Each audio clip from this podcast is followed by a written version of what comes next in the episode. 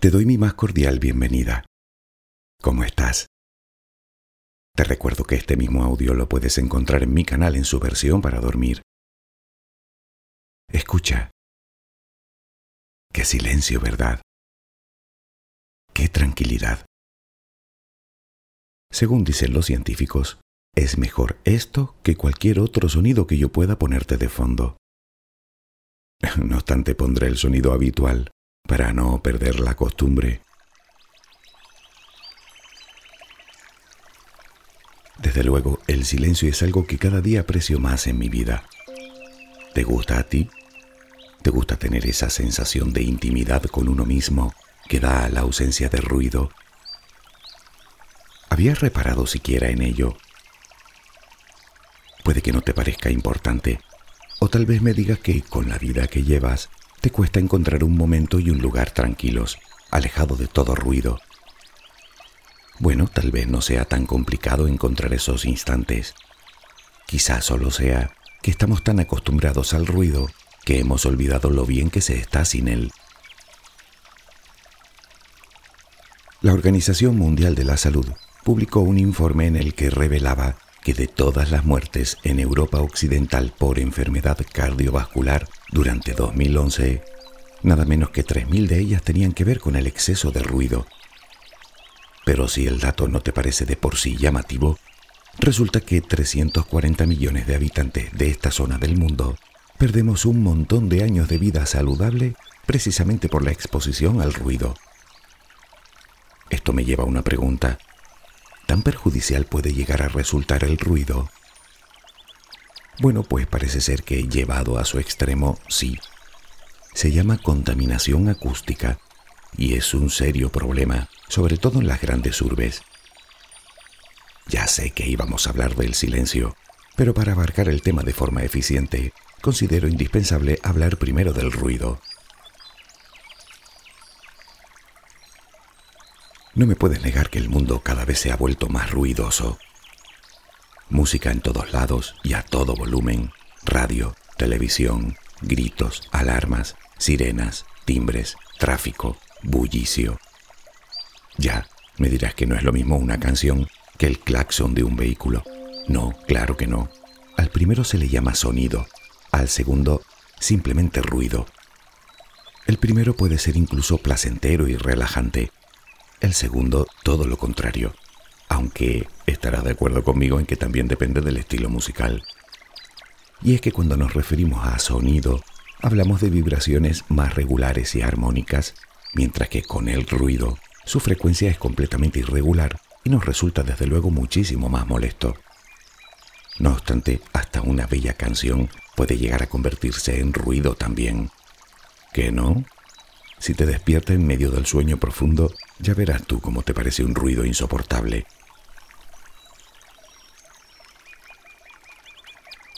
¿Sabías que en la Tierra no existe el silencio absoluto?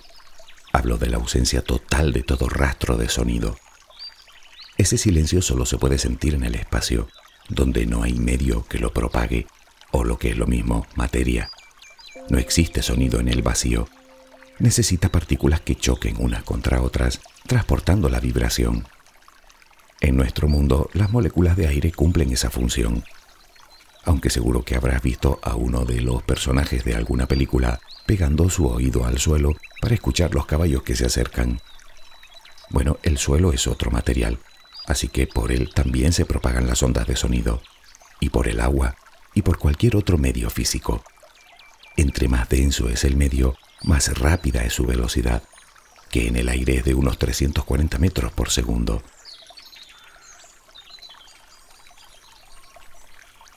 El silencio absoluto, como te dije, no se da en la Tierra. Por mucho que aísles un lugar, hasta nuestro planeta genera ondas de sonido de muy baja frecuencia, por supuesto imperceptible para nosotros. Verás, para medir la presión acústica de un sonido, utilizamos el decibelio, que es la décima parte de un belio, nombre puesto en honor al que se consideró durante mucho tiempo como inventor del teléfono, Alexander Graham Bell. Técnicamente, y aunque solemos tomarla como una medida cerrada, como el metro o el litro, en física el decibelio es una medida relativa, es decir, que compara dos magnitudes. Por ejemplo, cuántos decibelios de más produce un electrodoméstico con respecto a otro. Por otro lado, cabe destacar que su incremento es logarítmico, o dicho con otras palabras, 20 decibelios no son el doble de 10, sino 10 veces más.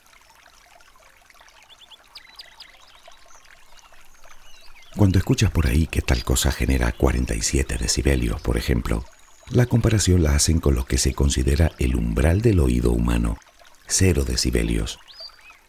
Obviamente no todos tenemos ese mismo umbral. Por debajo quedan infinidad de sonidos que no podemos percibir. Pero si los eliminamos todos, hasta el último, nos encontraremos con menos de 9 decibelios negativos. Pero ¿esto qué es? Bueno, imagina una cámara capaz de aislarte de todo sonido exterior. En el interior, sus paredes están diseñadas para que dispersen las ondas sónicas, de tal manera que el 99,99% del ruido es absorbido y neutralizado por ellas.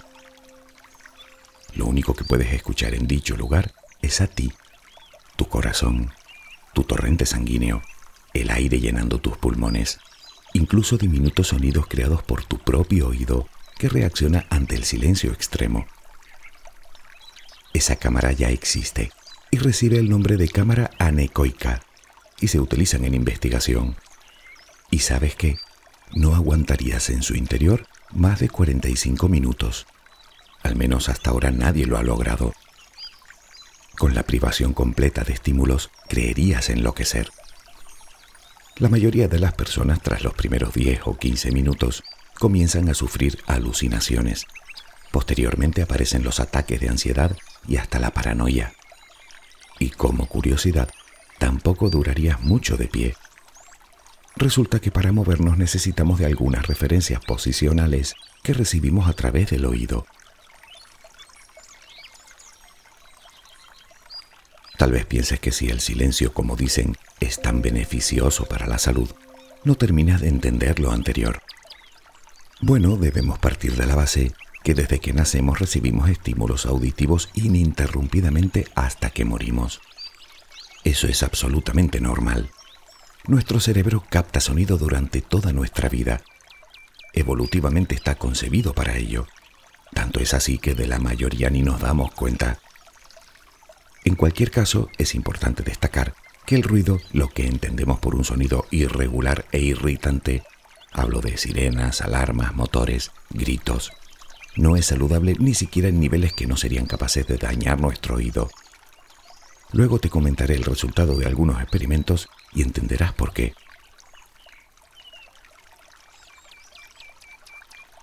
Pero hagámonos primero una idea de los distintos niveles de ruido al que nos exponemos.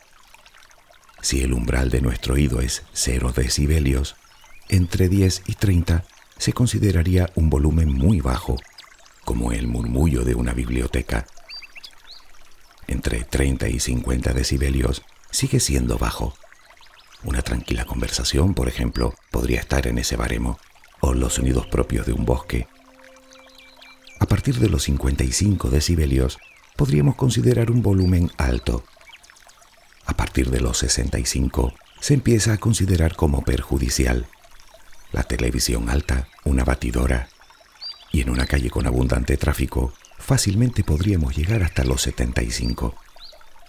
Entre los 75 y los 100 decibelios se considera un ruido molesto, atascos, sirenas. Entre 100 y 120 ya es un nivel muy alto, discotecas, maquinaria pesada, conciertos de rock. A partir de 120 entramos en el umbral del dolor y aumentamos exponencialmente el riesgo de sordera. Los motores de un avión comercial, por ejemplo.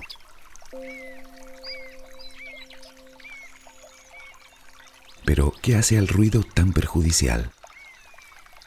Se considera nocivo cuando es molesto para los oídos o cuando no nos permite realizar determinadas actividades y por supuesto cuando es continuo. Tal y como comentamos antes, puede que un sonido se convierta en ruido simplemente cuando no conviene. Quiero decir que un ruido puede ser una persona hablando a nuestro lado, incluso la música, o cualquier otro sonido que se nos antoje no deseado. Pero hay algo más. Ya sabes que el oído es una ventaja evolutiva que han adquirido la práctica totalidad de las especies animales. Entre otras funciones, tiene la de servir de alerta ante un peligro a todos los niveles, incluso mientras dormimos. Somos muy sensibles a él. Por ejemplo, si el llanto de un bebé fuera agradable, nadie le haría caso. Su reclamo se comporta literalmente como una sirena que nos advierte de algo. De la misma manera, hace 30.000 años, escuchar un rugido nos decía que había un depredador cerca y nos preparaba para luchar o para huir. Por cierto, ¿sabías que la palabra ruido procede del latín rugitus y significa precisamente rugido? A poco que lo reflexiones te darás cuenta de que la mayoría de ruido que tenemos a nuestro alrededor suena más bien alarmante, desde el despertador hasta el claxon de un automóvil. Nuestro cerebro está concebido para reaccionar ante estos fenómenos poniéndonos en alerta. Parece ser que el ruido activa la amígdala, asociada con la memoria y las emociones, y esto provoca la liberación de las llamadas hormonas del estrés. Si lo repetimos día tras día, ya te harás una idea de lo que ese ruido termina haciendo con nosotros. De hecho, las personas que viven en ambientes ruidosos tienden a mostrar altos niveles de cortisol en el cuerpo. Te lo traduzco, estrés crónico.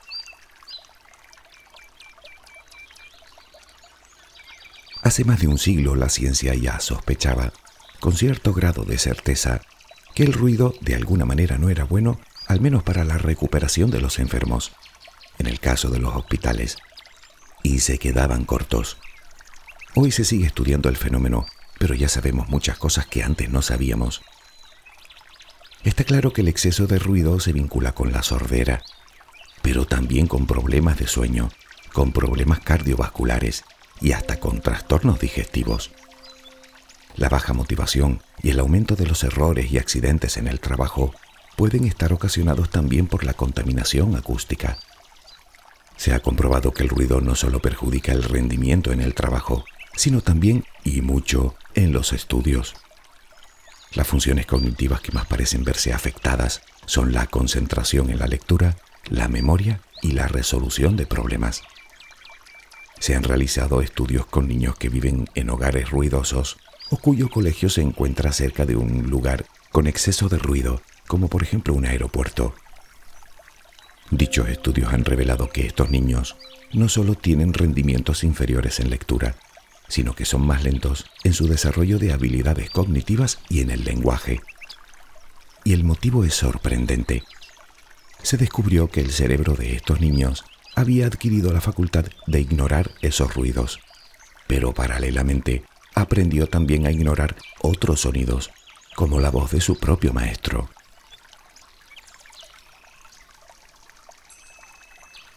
Espero no haberte alarmado yo con todo esto pero comprenderás que es del todo necesario conocer el peligro al cual nos exponemos cada día.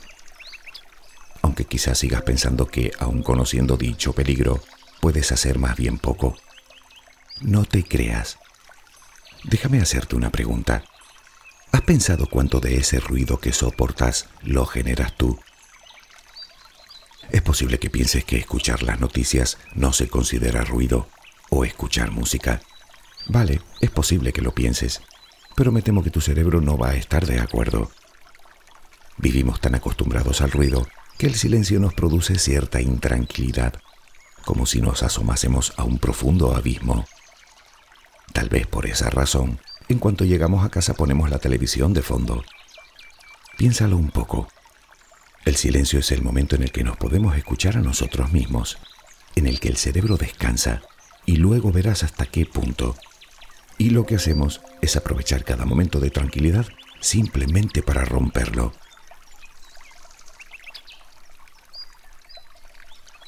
Numerosos estudios concluyen que el silencio es mucho más importante para nuestro cerebro de lo que podemos imaginar. Ya has visto lo que produce el ruido en nosotros, pues el silencio es justamente todo lo contrario, absolutamente beneficioso para nuestra salud física y mental. Resulta que se ha descubierto que el silencio relaja más que la propia música relajante. Se quería investigar los efectos de la música en nuestro cerebro, así que se estudió a un grupo de personas a las que se les ponía este tipo de música, pero eso sí, con un intervalo entre canción y canción de dos minutos. Los sujetos sometidos a estudio experimentaban una mayor disminución en la presión sanguínea precisamente durante esos dos minutos, es decir, que se relajaban más.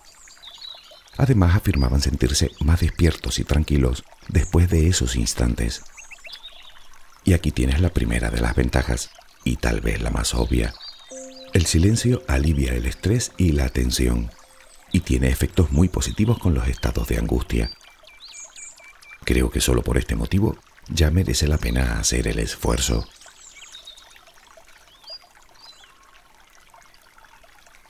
En 2013 se publicó el resultado de otro estudio muy revelador. Se tomó a un grupo de ratones a los que se les sometió a ruido durante todo el día. Se tomó a otro grupo y se les expuso a la misma experiencia menos dos horas al día en el que se les mantenía en completo silencio. Resulta que estos ratones mostraban un mayor desarrollo de nuevas células en el hipocampo, la zona del cerebro que asociamos al aprendizaje, la memoria y las emociones. Células, por cierto, perfectamente funcionales e integradas en la red neuronal.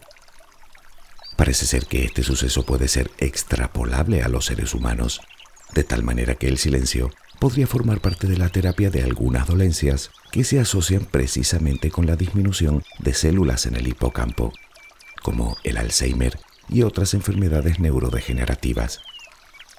Dicho de otro modo, el silencio puede hacer crecer nuestro cerebro aunque eso sí, parece que de momento dicha terapia sería mucho más efectiva en edades tempranas, ya que es cuando más activo se encuentra el proceso de neurogénesis.